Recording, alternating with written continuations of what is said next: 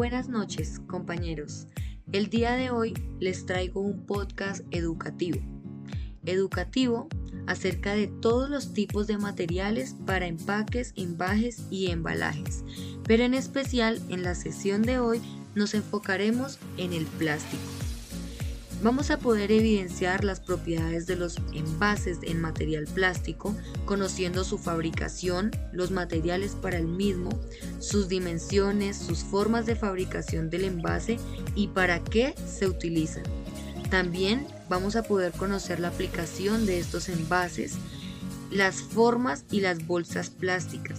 Vamos a brindar ejemplos de los ya mencionados y se dará a entender por qué el plástico es uno de los materiales más utilizados para el envasado de los productos por su facilidad de estructura y acople con lo requerido. Inicialmente vamos a hacer una definición muy corta acerca del plástico.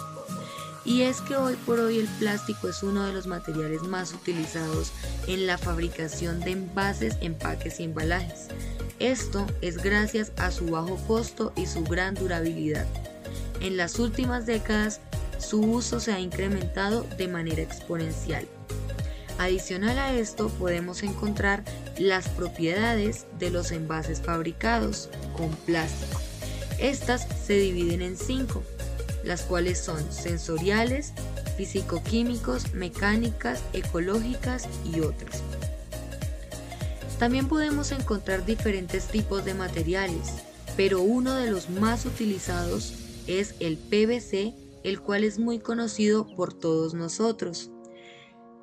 Para continuar con esto vamos a hacer una breve explicación de cuál es el proceso de fabricación del plástico. Inicialmente está el proceso de extrusión, luego seguido va el proceso de inyección.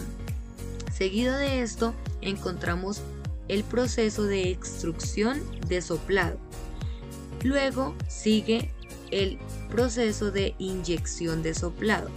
Y por último tenemos el termoformado.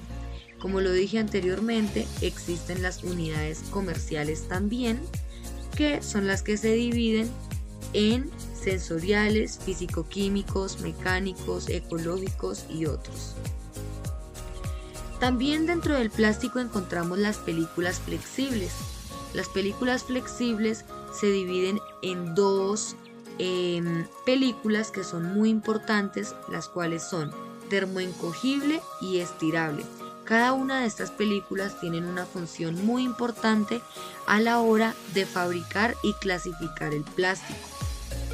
Adicional a esto de estas películas flexibles se desprende las aplicaciones de las películas flexibles en diferentes categorías de productos y estas son etiquetas, capuchones de seguridad y el embalaje. Debido a esto se puede dar cumplimiento a las aplicaciones de las películas flexibles. Luego me gustaría informarles y darles a conocer un poco más acerca de las ventajas de los envases en los plásticos flexibles. Dentro de estas tenemos seis ventajas más importantes, que son ligeros, barreras, costos, durabilidad, sellabilidad e imprimibilidad. Estas son una de las ventajas más importantes de los plásticos. Luego también podemos encontrar diferentes y múltiples formas de bolsas flexibles.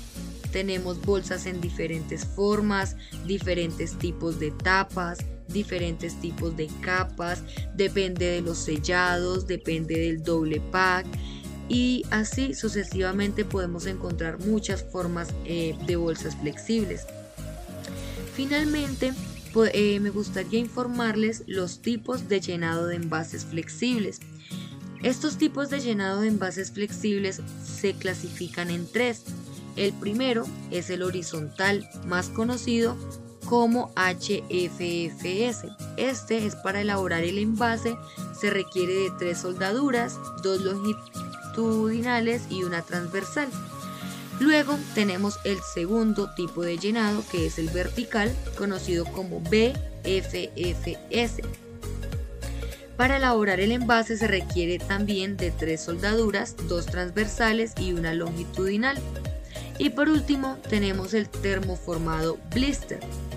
Este es para la elaboración. Se estira la película sobre el producto fresco en bandejas, luego se adhiere la película por medio de calor a la bandeja. Y por último, y no menos importante, tenemos la numeración del plástico para su reciclaje. Eh, tenemos eh, la numeración que es desde el 1 hasta el 7 y este se clasifica por medio del polietileno, ya sea de densidad desde bajo hasta de densidad alta.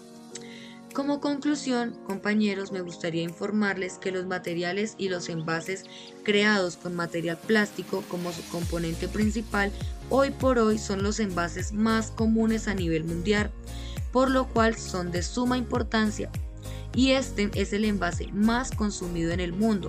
Esto es gracias a la cantidad tan grande de ventajas que estos traen como las anteriormente nombradas desde su precio sumamente económico hasta sus grandes propiedades como lo son resistencia y durabilidad, lo cual en el embalaje es primordial. Gracias a esto, entre muchas otras cosas, los envases plásticos son el principal envase del mundo. Muchas gracias y continuaremos con otros podcasts en otro momento. Les deseo una excelente noche compañeros.